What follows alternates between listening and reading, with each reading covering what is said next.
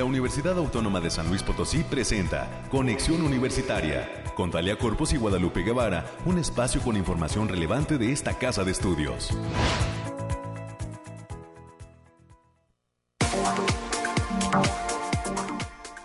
¡Viva, viva México! Estamos listos en este espacio de conexión universitaria. Bienvenidas y bienvenidos. Y sí, hoy estaremos dando el grito de independencia por la tarde, por la ya cerca de las 11 de la noche está proyectado el 212 aniversario de eh, el inicio de la independencia mexicana. El presidente de la República dará el grito de independencia en el Zócalo capitalino y lo propio harán en los ayuntamientos, en eh, los palacios de gobierno, en todas las entidades del país. Por ello, mañana será día de asueto y estamos cerrando semana en este espacio de conexión universitaria. Hoy 15 de septiembre en que estamos calentando motores para gritar precisamente que viva México y su independencia eh, eh, eh, y que esperemos que cada persona tenga su propia independencia ya aquí en distintas redes sociales se habla pues de esa palabra independencia y de lo que significa Hoy tendremos todos los detalles del clima desde cabina. Nuestros amigos de Bariclim nos acompañan hasta la próxima semana. Estará con nosotros América Reyes también dando cuenta de todo lo que tiene que ver con eh, las noticias universitarias. Lo que viene también, prácticamente estamos a la mitad de este mes de la USLP, mes patrio. Y pues estaremos platicando de lo que viene para esta casa de estudios. Ya se acerca el medio maratón universitario. Todavía hay inscripciones, todavía hay posibilidad de que se inscriba en línea en este pues eh, largo fin de semana de asueto que nos dará esta independencia mexicana. Pues le, pediríamos que acceda a la página de internet y si usted es gustoso de participar en algunas de las modalidades del medio maratón universitario, porque acuérdese que hay una carrera de 10 kilómetros y una más de 4. Pues bueno, inscríbase y participe de esta fiesta de la Universidad Autónoma de San Luis Potosí. El día de hoy, jueves 15 de septiembre, estaremos platicando con el estudiante Martín Martínez Meléndez. Él es consejero alumno de la Facultad de Medicina. Tendremos aquí en este espacio todo lo que viene en la Facultad de Medicina en el marco del Día Mundial contra el Alzheimer. Este 21 de septiembre se recuerda pues esta lucha que tenemos en contra de esta enfermedad que lo que nos hace pues es eh, perder la memoria de nuestros adultos mayores, perder um, eh, la noción de quiénes son y quiénes es todo lo que nos rodea. Así que más adelante estaremos platicando con Martín Martínez Meléndez, consejero alumno de la Facultad de Medicina, para que nos dé cuenta cuáles son las actividades que se están organizando eh, desde esta facultad en el marco de este Día Mundial del Alzheimer este 21 de septiembre. También estaremos platicando eh, eh, con eh, los integrantes del Consejo Ciudadano de la Contraloría Municipal. Esta casa de estudios, a través de administrativos, a través de profesionistas y docentes, forma parte de este Consejo Ciudadano de la Contraloría Municipal. ¿Quiénes son esas figuras que forman parte de ese consejo? ¿Cuál es la vinculación que hay con la universidad? Y pues qué podrán aportar estos integrantes a la participación municipal. Más adelante tendremos la información a través de la presencia del presidente de este consejo, el licenciado Juan Fernando Zavala Pérez. También estará la licenciada en administración Diana Sánchez Telles y la doctora Patricia Hernández García. Ella es docente de la Facultad de Contaduría y Administración y también forma parte de este Consejo Ciudadano de la Contraloría Municipal. Estaremos recibiéndolos en cabina y también tendremos un enlace telefónico para estar platicando de estos temas. Y pues tendremos el resumen nacional, el resumen de ciencia, como ya es toda una costumbre. Y para cerrar en los temas culturales, estaremos platicando con Joaquín Lostanao. Él es cineasta, es tallerista en el quinto Festival de Cine de esta casa de estudios. Va a otorgar un taller en el campus Matehuala, en la Coara. Allá también hay mucha expectativa al respecto de este eh, Festival de Cine de la Universidad, de este quinto Festival de Cine.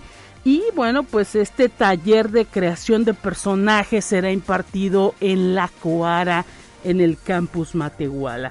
Es el quinto aniversario del Festival de Cine y los campus sumándose a esta actividad tan importante en materia cultural y de apreciación y realización del séptimo arte. Así que el Altiplano Potosino se suma a este quinto Festival de Cine y estará presente Joaquín Lostanao en estos micrófonos para detallarnos en qué consiste este taller. Y bueno, quedan algunos lugares, así que pues los chicos y chicas los jóvenes del Altiplano Potosino, váyanse anotando a este eh, quinto festival de cine, a los talleres que ofrece y pues aprovechen esa oportunidad de que Joaquín Lostanau estará presente en Matehuala. Más adelante tendremos los detalles y es lo que vamos a presentar a lo largo de esta hora de transmisión. Le agradecemos a Ángel que está, Ángel Daniel en los controles hoy presente, contestando el teléfono, la línea telefónica para que se comunique nos deje sus comentarios. 444-826-1347, 444-826-1348 y agradecemos a la doctora Sandra Nava que siempre está pendiente de este espacio y que ayer nos dejó un lindo comentario al respecto del Día de la Radio, de los trabajadores de la radio. Gracias, recibimos ese abrazo con muchísimo cariño a todo el equipo de Conexión Universitaria.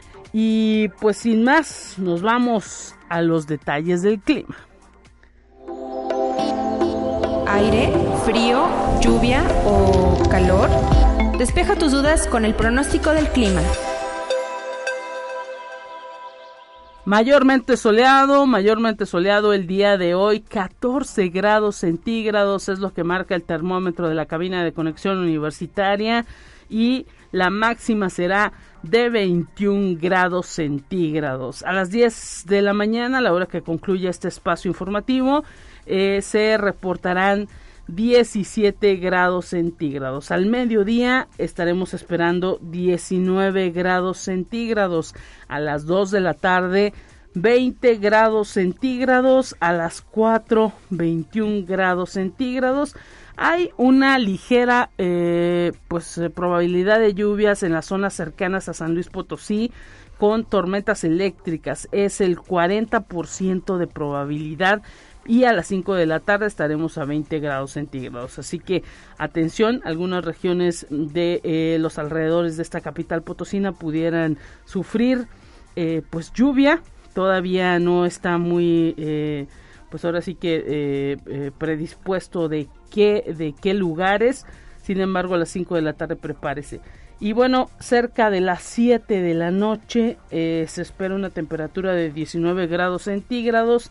A las 10 de 16 grados centígrados. Y a la medianoche se prevé una temperatura de 16 grados centígrados. Aumenta la probabilidad de lluvia a la 1 de la mañana con 51% de probabilidad y se espera a la una de la mañana ya del día 16 eh, de 16 grados centígrados. Así que pues prepárese porque regularmente cuando se da el grito de la independencia pues se presentan las lluvias y por lo pronto a las 5 y a la una de la mañana es cuando se estará eh, proyectando quizá que se presente la lluvia. Hay una humedad en este momento del 93%, el índice V es apenas de nivel 1, es bajo. Y bueno, decir también que el viento proviene del norte y tiene una velocidad de 12 kilómetros por hora. El amanecer eh, fue exactamente a las 7.31 de la mañana y se prevé que a las 7.47 de la tarde se dé la puesta de sol o eh, el ocultamiento del sol. Así que es parte de lo que vamos a presentar en materia climática. La próxima semana, pues los expertos del Bariclim estarán presentes para darnos cuenta de todo lo que implica en las distintas zonas de San Luis Potosí estos temas del clima. Por lo pronto, tenemos más en esta mañana de jueves.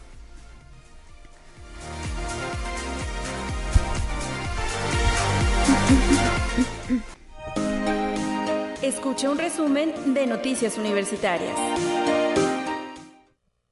Independencia, América. ¿Cómo estás? Bienvenida y estamos cerrando semana en esta casa de estudios. ¿Qué tal?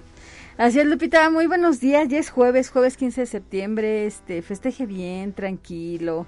Se ven muy bonitas las banderas en los coches, oiga, pero de nada sirve si va pasándose como loco los semáforos, pórtese bien, o sea, la independencia, o sea, esta independencia tiene que ser algo más, Sí. no, no solamente poner Hay la que empezar por uno mismo, ¿no? Exactamente, si no, pues ya sí ya valió queso, ¿no? Y el cura Hidalgo se está revolcando donde quiera que esté, este, por las, por la forma en que celebramos este día, de tanto por ser bien y que se le vaya muy bien. Oye, Angelito con nosotros después de mucho tiempo, Anabel donde quiera que estés, sí, Anabel donde quiera que estés, saludos. No, pues yo espero que Anabel, que es, es nuestra operadora de manera cotidiana, pues ya esté entonándose para gritar perfectamente Viva México ya a las 11 de la noche. Se me hace que empezó desde ayer. Eso es lo malo, que no nos invitó. Es lo malo, no te creas, Anabel. No, Que lo haga con mucha responsabilidad. Moderación, por favor, por favor, porque luego andamos cantando, no precisamente este, no vamos a gritar el himno, sino otras cosas. Entonces, mejor llévesela tranquila hoy jueves 15 de septiembre. Y bien, vamos a dar la información, Lupita. Y este 2022, la Agenda Ambiental está celebrando 10 años de impulsar el mes de la movilidad urbana sostenible con un programa integrado por actividades académicas, recreativas y de educación ambiental para todo el público. El día de hoy se tiene prevista la conferencia virtual Ciudades de Cuidado, Cuidado con los Vulnerables, de Paco de Anda, quien es fundador de la primera organización civi- civil de seguridad vial del país, Movilidad y Desarrollo México. Esta conferencia se va a realizar de las 12 a la 1 de la tarde. Para más detalles de las actividades pueden acceder a las redes de la Agenda Ambiental UASLP. Pues ahí está la invitación en este mes también de la movilidad urbana sostenible, al menos aquí en esta casa de estudios. Esperemos que esta cultura de la sostenibilidad pues eh, permee prácticamente en toda la comunidad de la USLP y también en toda la población. Lo más importante pues es tener un planeta donde podamos vivir y para ello cada uno tenemos que aportar un granito de arena. Así es, y cohabitar de la mejor manera posible, con sobre todo con mucho respeto para, Así es. para peatones, este, ciclistas, motociclistas y todo y demás. Bien, ahí está la invitación de 12 a 1 de la tarde. Y la Facultad de Ciencias Químicas está extendiendo la invitación para participar en las rutas de la química. Este es un proyecto que tiene como objetivo promover el acceso a actividades científicas en comunidades del Estado y compartir la ciencia y el conocimiento más allá de sus espacios habituales. Pueden consultar la convocatoria a través de la página https dos puntos diagonal diagonal cienciasquímicas.uaslp.mx o bien pueden pedir informes al correo aid.cruces arroba uaslp.mx. Y también este día, a partir de las 2 de la tarde, en la Facultad de Ciencias, se va a llevar a cabo el seminario de la licenciatura en Matemáticas Aplicadas, donde estará como ponente el doctor Rafael Villarroel Flores. Él es investigador de la Universidad Autónoma del Estado de Hidalgo. Las actividades se van a llevar a cabo en el auditorio del campus Pedregal. Y también la Facultad de Ingeniería comunica a los interesados en presentar el examen, el examen Ceneval, modalidad presencial, el próximo 2 de diciembre del presente año, que se encuentra abierto el preregistro para estar en la evaluación y que tiene fecha límite de preregistro hasta este próximo martes 27 de septiembre. Para mayores informes con la contadora pública Liliana Caldera Pesina al correo liliana.caldera arroba uaslp.mx o bien al teléfono 4448 26 23 00, la extensión es la 6005. Y también la Secretaría Académica de esta Casa de Estudios está invitando a toda la comunidad docente universitaria para que participe de la convocatoria 100 razones por la que soy docente UASLP a través del envío de un registro de las experiencias, historias, motivos y pasiones por la que se es parte de esta comunidad docente de esta casa de estudios.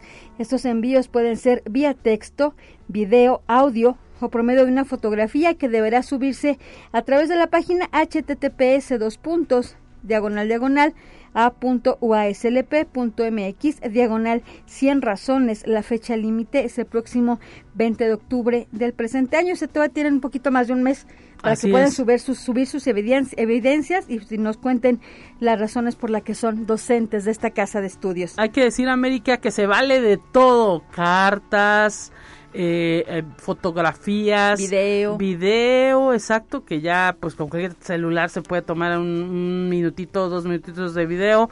Y pues eh, incluso algunos audios que se pudieran grabar respecto a lo que significa ser docente en esta casa de estudios.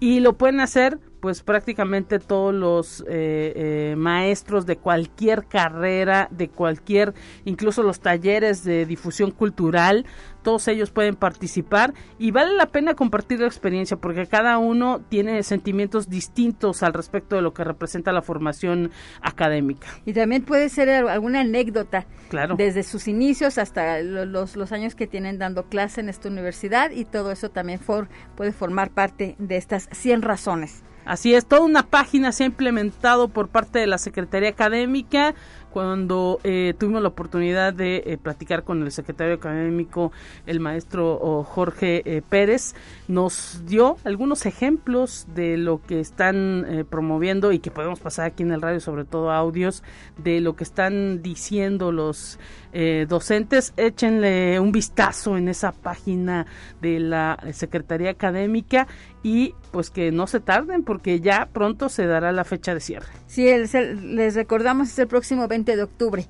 o sea, tienen un poquito más de un mes todavía. Sí.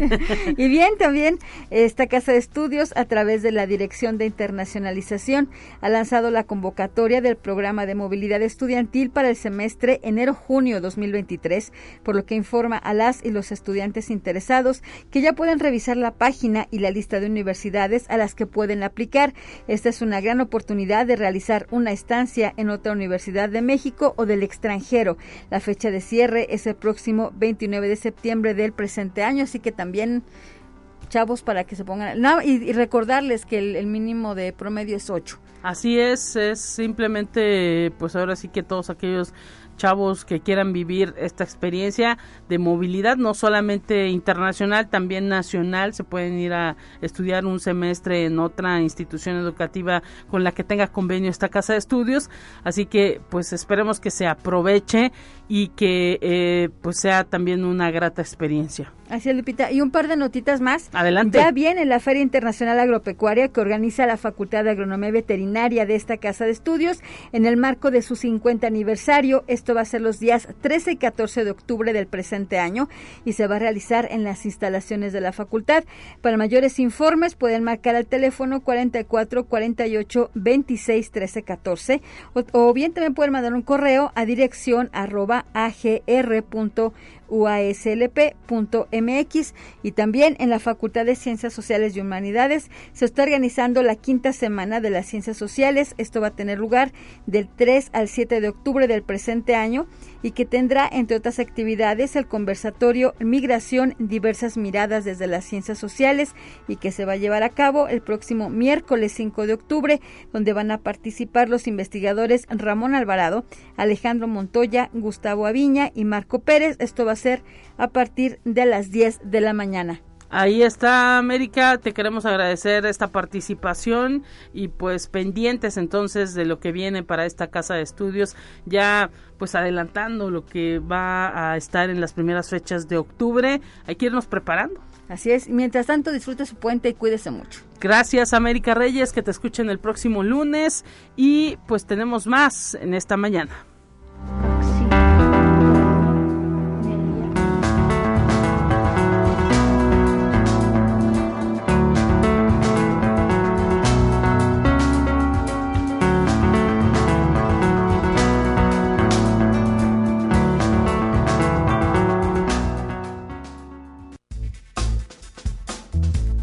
Presentamos la entrevista del día. En esta mañana recibimos con muchísimo gusto a Martín Martínez Meléndez, consejero alumno de la Facultad de Medicina. Bienvenido. ¿Cómo estás, Martín? Hola, ¿qué tal? Muchas gracias. Muy bien. ¿Y tú? Pues aquí listísimos para escucharte. Hoy vienes muy patrio, estamos en el mes. Sí, claro, hay que estar orgullosos de ser mexicanos. Y por supuesto de, de eh, universitarios, porque también este septiembre es mes de la universidad. La Facultad de Medicina destacando como siempre en cuanto a actividades de vinculación social. Platícanos ustedes cada año pues ahora sí que hacen concientización respecto a lo que implica eh, la enfermedad de Alzheimer y pues en este 2022 no es la excepción.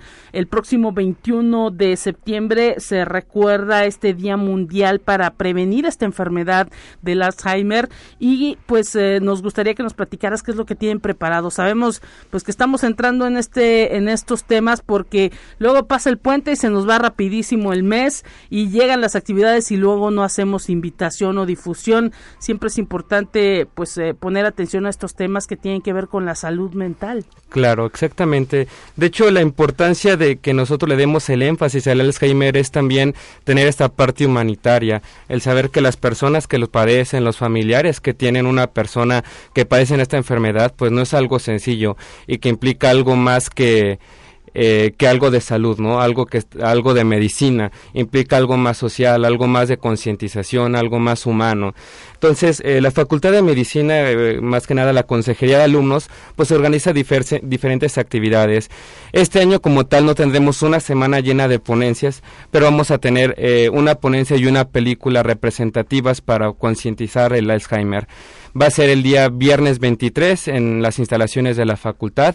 Eh, la hora está por definir, pero pueden checar nuestras redes sociales de Consejería de la Facultad de Medicina para que puedan eh, checar la hora exacta en la que va a estar el ponente, hablándonos un poquito de conociendo el Alzheimer, qué es la enfermedad, cómo podemos ayudar a las personas que tienen un familiar que padece la enfermedad, a dónde va más allá de la medicina, qué es lo que nosotros podemos hacer. Y también una invitación a que el día domingo 2 de octubre va a haber una caminata en el Parque Tangamanga a las 9 de la mañana. Entonces hacemos extensa la invitación a toda la comunidad a toda la comunidad universitaria y a toda la población en general a esta caminata a las 9 de la mañana en el Parque Tangamanga, domingo 2 de octubre. La caminata tiene como nombre Alzheimer, la memoria del corazón.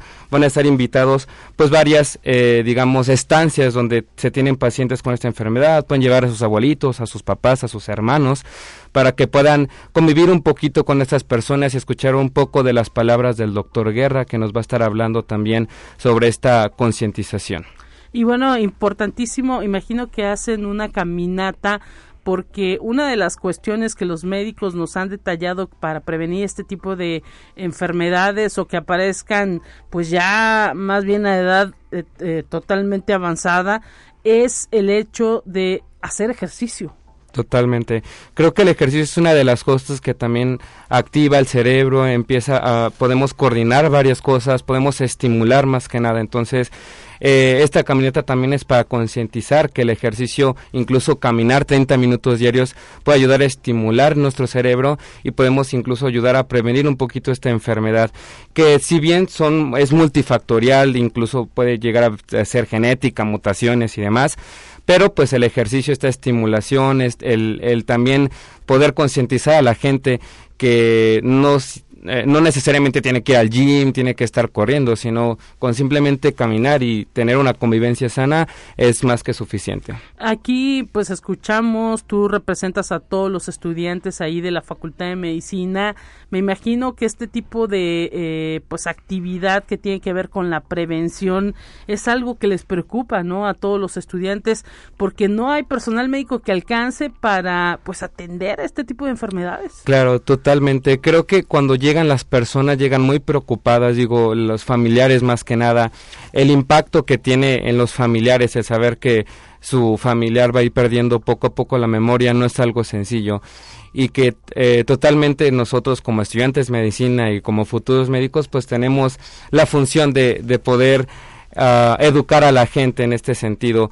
No tanto, también por el lado de la medicina, de que se tomen los medicamentos para poder, llegamos a retrasar, porque realmente no hay una cura para esta enfermedad, pero también la parte humana de poder apoyar a los familiares emocionalmente y cuidar su salud mental, porque muchas veces el familiar luego termina más enfermo que el propio paciente por la preocupación, por el nivel de estrés que puede generar este tipo de padecimientos. Eso que nos dices es ahora sí que eh, pues algo en lo que luego pocas veces reparamos de que los familiares o todo el entorno que rodea a una persona que eh, pues empieza a manifestar este Alzheimer eh, pues es algo en lo que pocas veces reparamos y pues ahora que vivimos en un mundo de estrés ¿no? Eso pues eh, también nos afecta, ¿no? A toda la gente que está alrededor de alguien que padece esta pues empieza como una esta enfermedad del Alzheimer a lo mejor empieza como una demencia senil, ¿es así?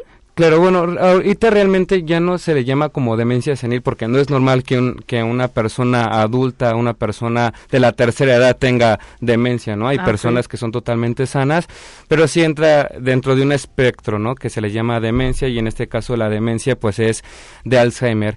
Y totalmente de acuerdo, creo que nosotros como médicos hay que también ver más allá de solamente dar medicamentos, más allá de diagnosticar la enfermedad, sino que hay una serie de factores que también influyen en el familiar y que si el familiar no está bien de salud mental, que también es parte de la medicina, si no está bien emocionalmente, pues el, el, cuidado que va a tener la persona con Alzheimer también no va a ser el adecuado. Entonces creo que también hay que concientizar respecto a que no es fácil ni para el paciente que va perdiendo poco a poco la memoria, ni para el familiar que como tal va a estar como un cuidador pues ahí está, eh, vuélvenos a decir las fechas de estas actividades que estará organizando la Facultad de Medicina en el marco de este Día Mundial contra el Alzheimer, que pues se recuerda el 21 de septiembre, pero ustedes han determinado distintas actividades en fechas un tanto distintas. Claro, el viernes 23 de septiembre vamos a tener una ponencia en las instalaciones de la facultad,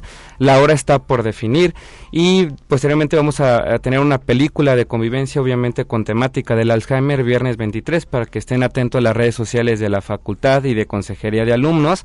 Y el domingo 2 de octubre la invitación general a la población y a la comunidad universitaria a la caminata de Alzheimer, la memoria del corazón, en el Parque Tangamanga 1 en punto de las 9 de la mañana. Perfecto, todo de entrada libre, ¿verdad? Así es. No, no, no, no hay costo. No hay costo, si quieren llevarse su agüita, su botana para ir caminando y platicando con las personas. Vamos a estar tomando los signos vitales a todas las ah, personas, entonces para que también se den su vuelta, se tomen su presión arterial, su temperatura, su frecuencia cardíaca y ver que todo está bien. Excelente, pues Martín Martínez Meléndez, consejero alumno de la Facultad de Medicina, te queremos agradecer esta visita a Radio Universidad, actividades muy puntuales que se llevan a cabo por parte de la Facultad de Medicina en este marco del Día Mundial del Alzheimer que se recuerda el próximo 21 de septiembre.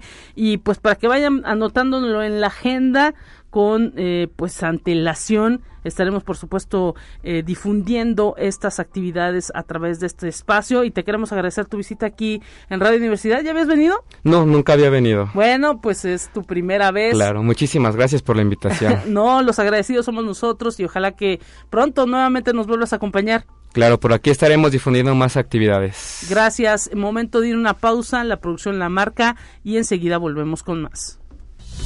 Gracias. Vamos a una breve pausa. Acompáñanos.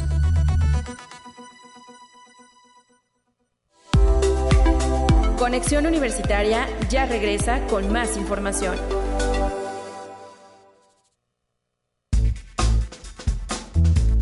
Te presentamos la entrevista del día. Estamos de regreso en Conexión Universitaria en Radio Universidad. Estamos recibiendo con muchísimo gusto al licenciado Juan Fernando Zavala Pérez. Él es presidente del Consejo Ciudadano de la Contraloría Municipal, egresado de la licenciatura en Administración Pública de la Facultad de Contaduría y Administración. Bienvenido, licenciado, ¿cómo está? ¿Qué tal? Buenos días, muy bien. Gracias. también nos acompaña aquí en cabina Diana Sánchez Telles. Ella es integrante de la Dirección de Gestión de Calidad de esta universidad, también egresada de esta casa de estudios y consejera de este Consejo Ciudadano de la Contraloría Municipal. Bienvenida. Muy amable, gracias Lupita. Y pues estamos en la línea telefónica con la doctora Patricia Hernández. Ella es eh, docente de la Facultad de Contaduría y Administración y también consejera de este Consejo Ciudadano de la Contraloría Municipal. Doctora, gracias por tomar la llamada. ¿Cómo está?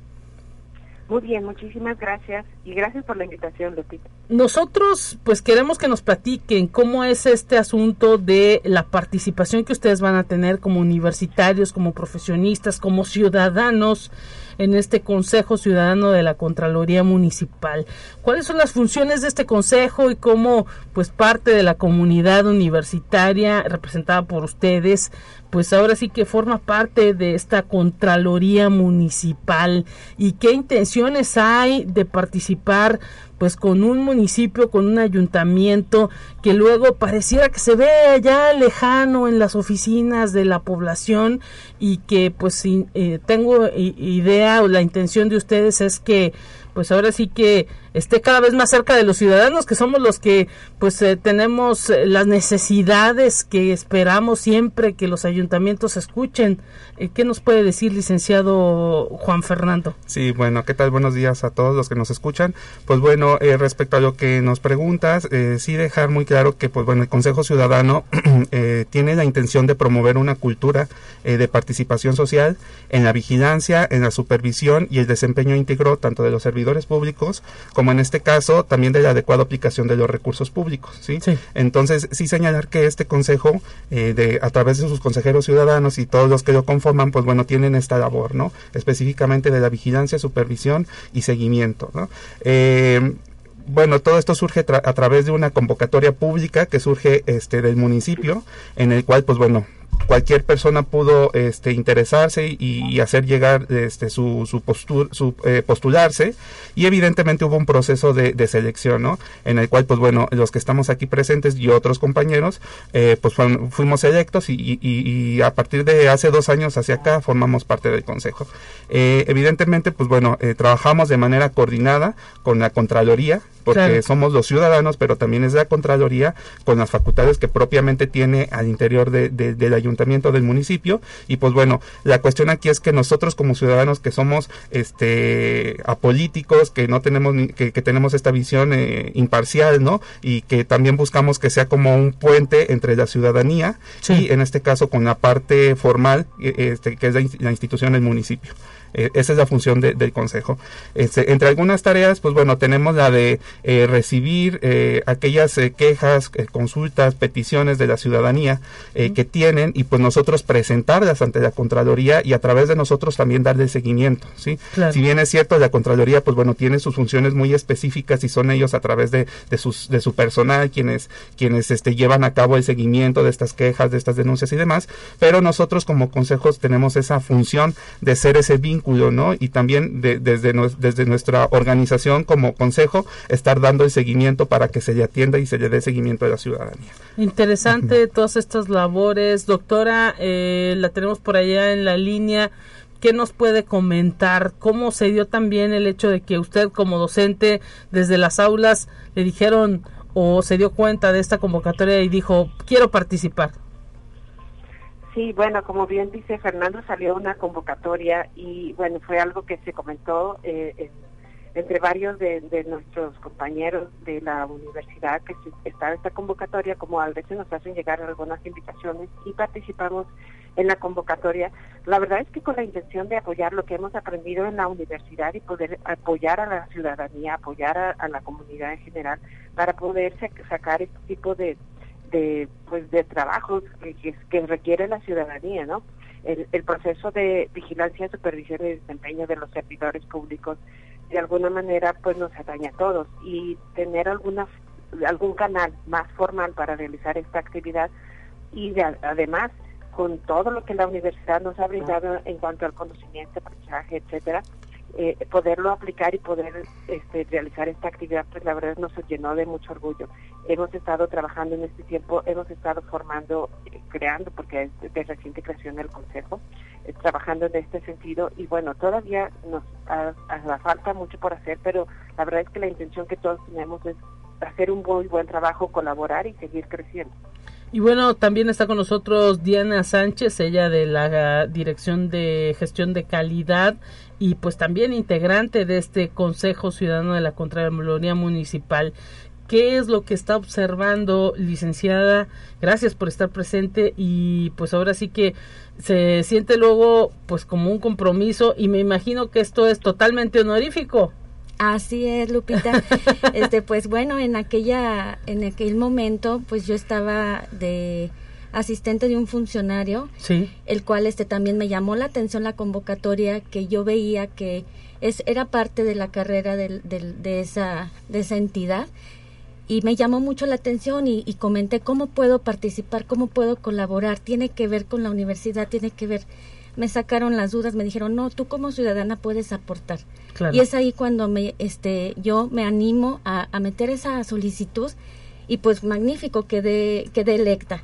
Este, y es algo padrísimo puesto que también dentro de la universidad y y la experiencia laboral que tengo Sí. en lo que son los servicios y trámites y demás, que es la coordinación que ahorita tengo a cargo dentro del consejo, pues me ha llevado a, a poder aportar lo que lo que conozco. Claro. Entonces también aquí hay que generar muchísima confianza con la gente de que también el ayuntamiento tiene proyectos importantes en el cual este somos nosotros el canal para poder conocerlos. Claro. Entonces, este, y tengan la confianza de que, de que nosotros, este, podemos apoyarlos en ese seguimiento de quejas, denuncias y demás, en el cual es, a veces, este, la ciudadanía por, este, experiencias, eh, se sienten que no son escuchados. Sí. Entonces, por eso es esta creación del consejo.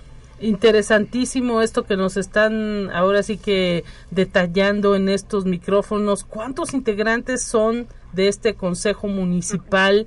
Y bueno, también cómo observan, eh, va poco tiempo de, de, administración, de la actual administración encabezada por el maestro Galindo, también un universitario pues destacado que eh, cómo observan ese comportamiento hacia esta clase de consejos.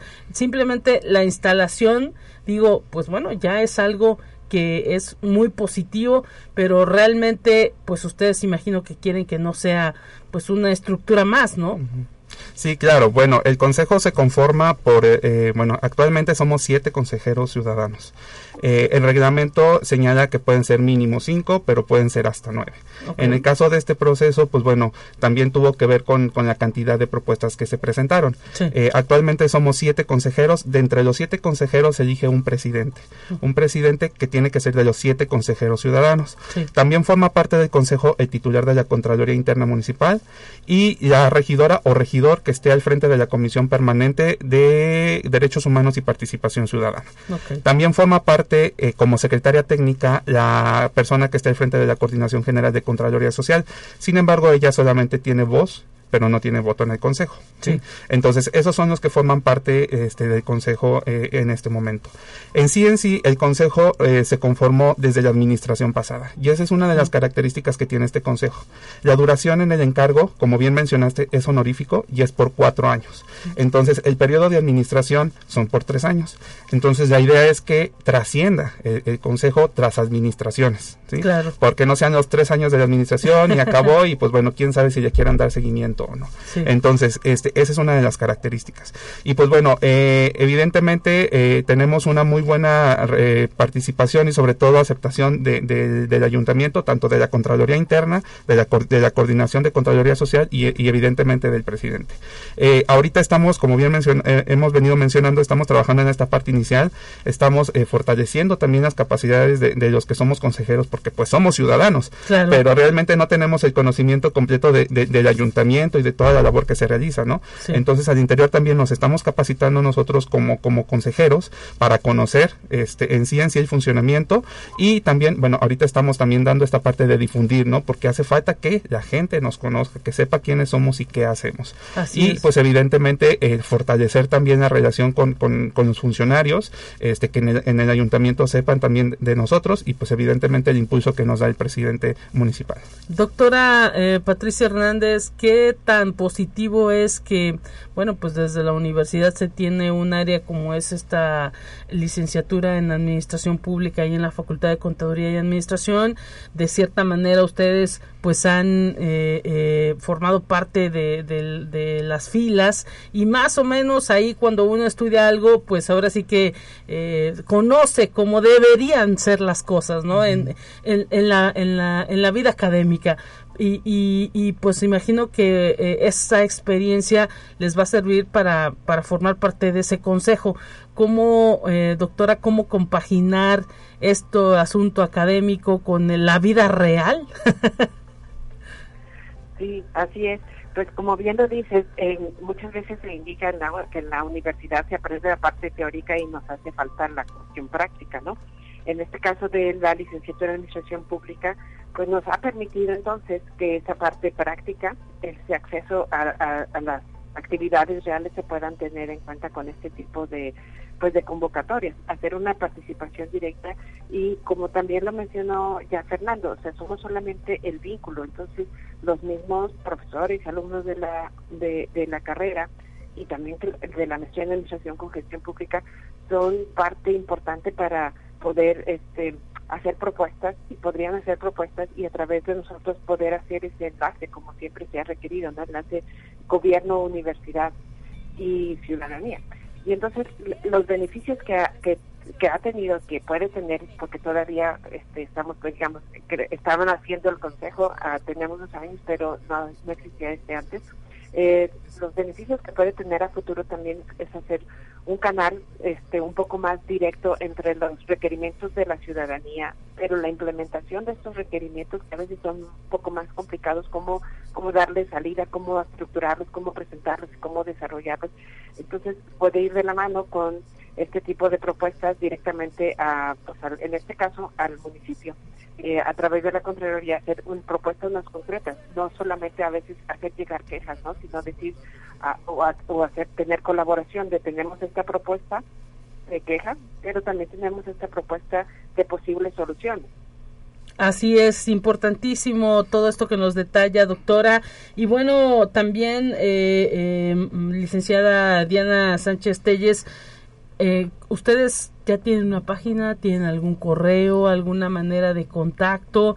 ¿Qué es lo que, eh, pues, algún Facebook, alguna red social en donde, pues, se puedan poner en contacto con ustedes? ¿Qué es lo que han venido preparando? Bueno, nosotros este, tenemos a través, nos pueden contactar a través del correo electrónico consejociudadano.cm arroba sanluis.gov.mx. Es el medio por el cual también nosotros es nuestro alcance puesto que también está incluida la Contraloría Social de, ahí mismo del ayuntamiento. Apenas vamos a crear nuestras redes sociales para poder estar a la disponibilidad de los ciudadanos. Así es, importantísimo, ¿no? También el hecho de incursionar en estas redes y pues también con correos, con maneras, ¿no? En que la, la ciudadanía se pueda comunicar, licenciado. Sí, claro, hoy la dinámica pues es distinta, ¿no? Y, este, pues bueno, vamos, estamos apostando también a la difusión a través de estos medios, pero bueno, también el contacto con, con la ciudadanía a través de estas redes sociales, evidentemente, pues bueno, es un proceso de formalidad y tener cuentas oficiales y demás. A través de este correo vamos a crear cuenta de Facebook, cuenta de, este, de Twitter, de Instagram, para que también por ahí, por ahí puedan contactarnos.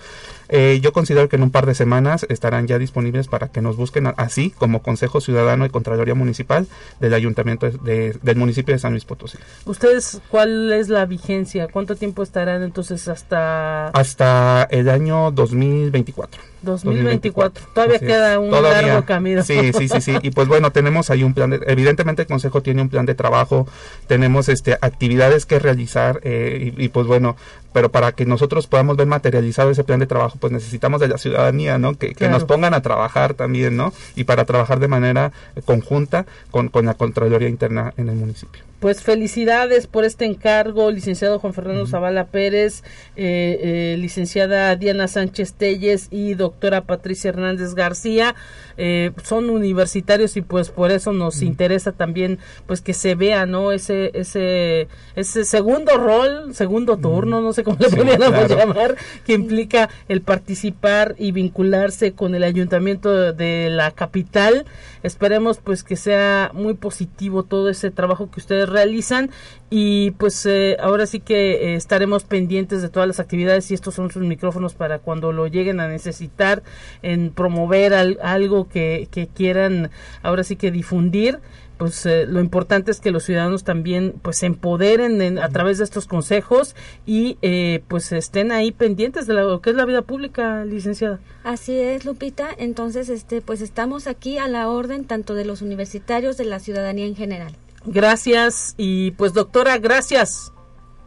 Muchísimas gracias por la invitación y bueno, considerar que nuestra aportación como universitarios también es parte de nuestro granito de arena a la comunidad, apoyar, hacer algo por el bien de la comunidad con todo lo que hemos adquirido de la universidad. Hasta pronto, doctora. Que estén bien, gracias. Y gracias, licenciado. muchas licenciada. gracias. Muchas Muchas gracias. gracias. Un abrazo, tenemos un resumen de información y enseguida regresamos con más.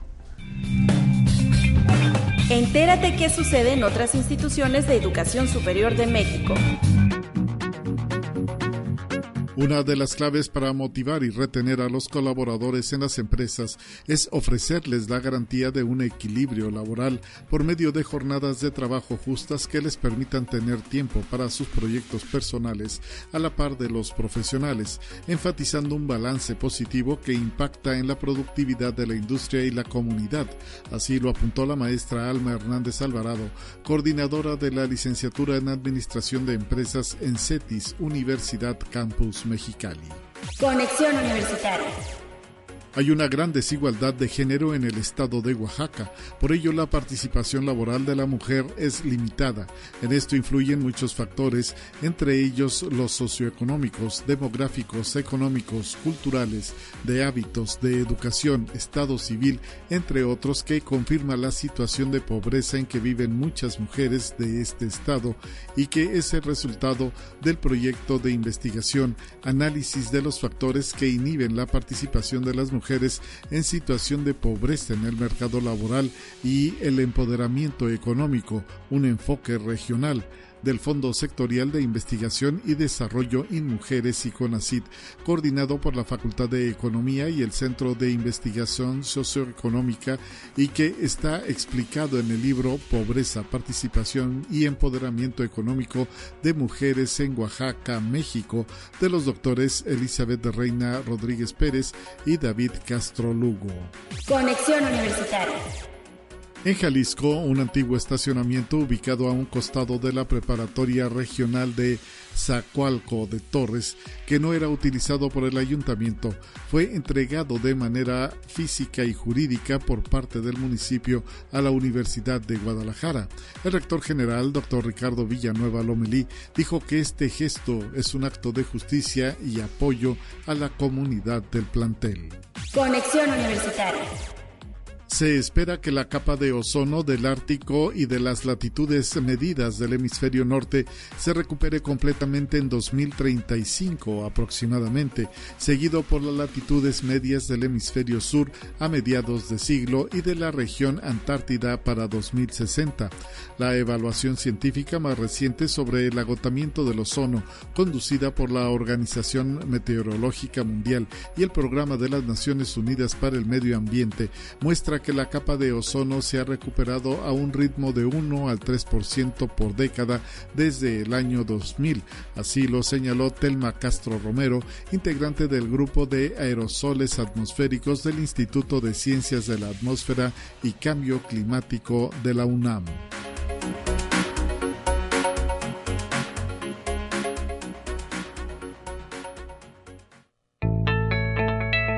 La UNI también es arte y cultura.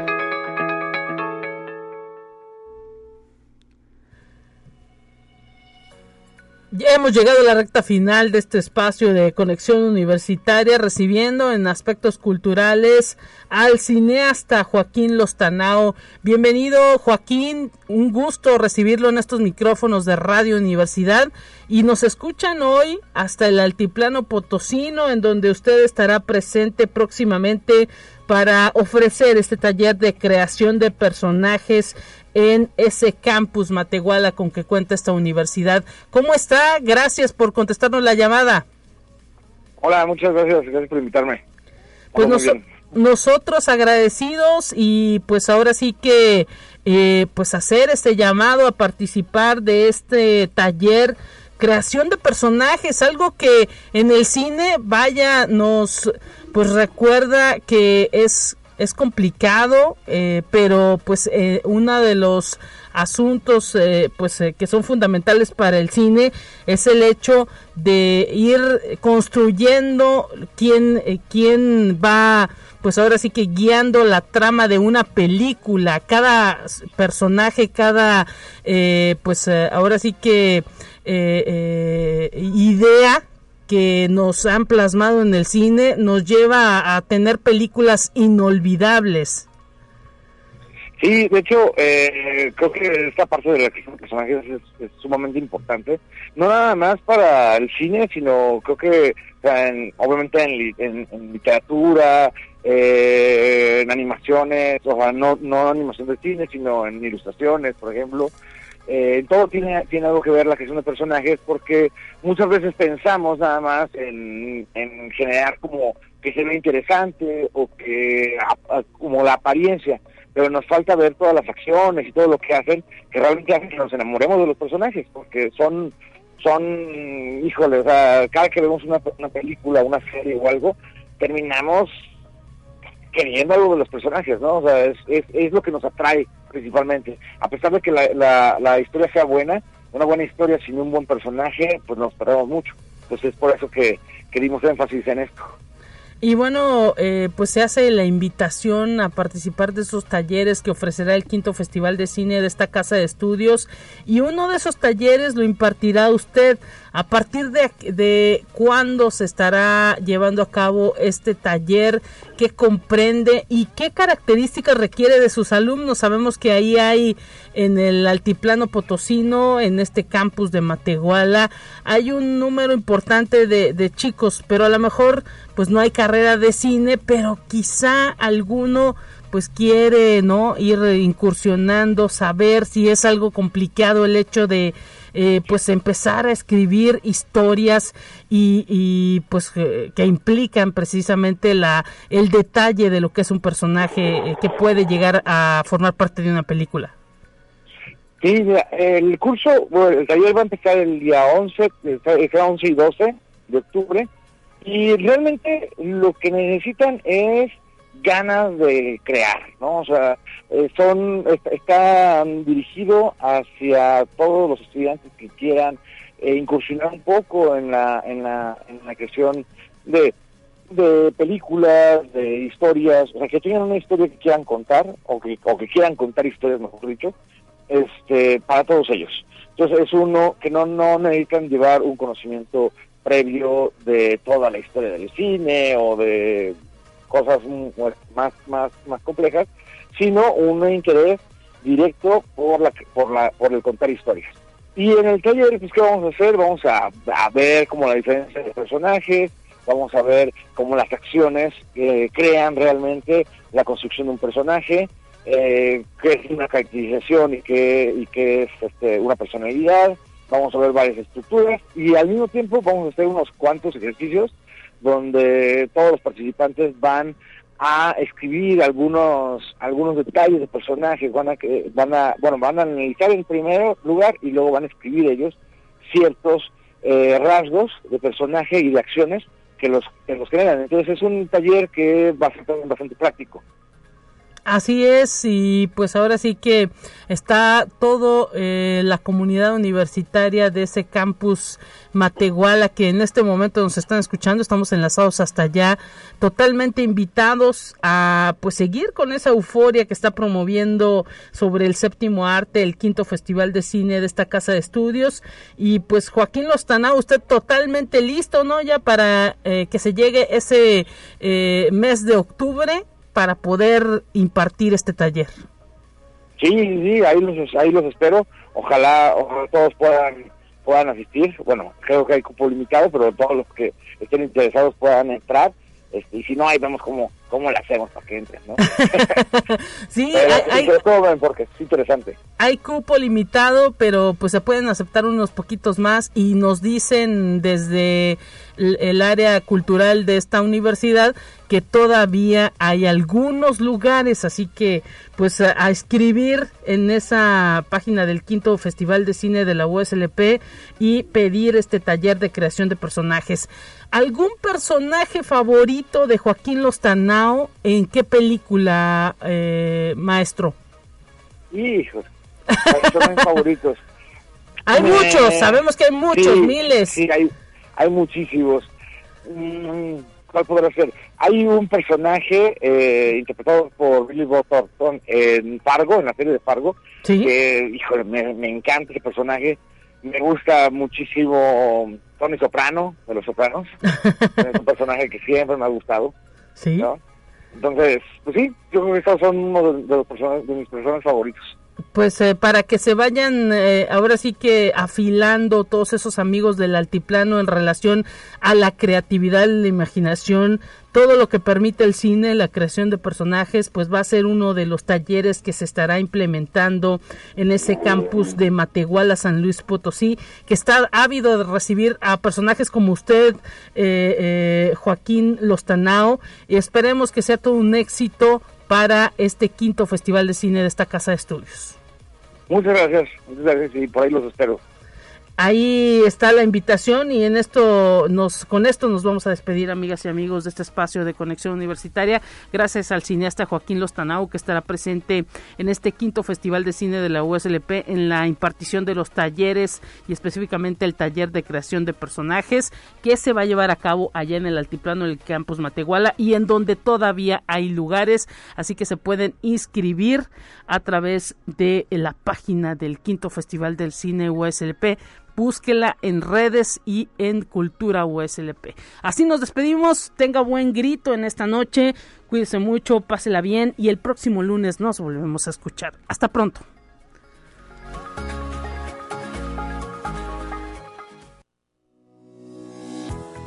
La Universidad Autónoma de San Luis Potosí presentó Conexión Universitaria con Talia Corpus y Guadalupe Guevara. Sintoniza de lunes a viernes de 9 a 10 horas en Radio Universidad 88.5 FM y 1190 AM en San Luis Potosí. En el 91.9 FM con cobertura en el Altiplano Potosino. O en el resto del mundo por el portal www.uaslp.mx y la app UASLP de descarga gratuita.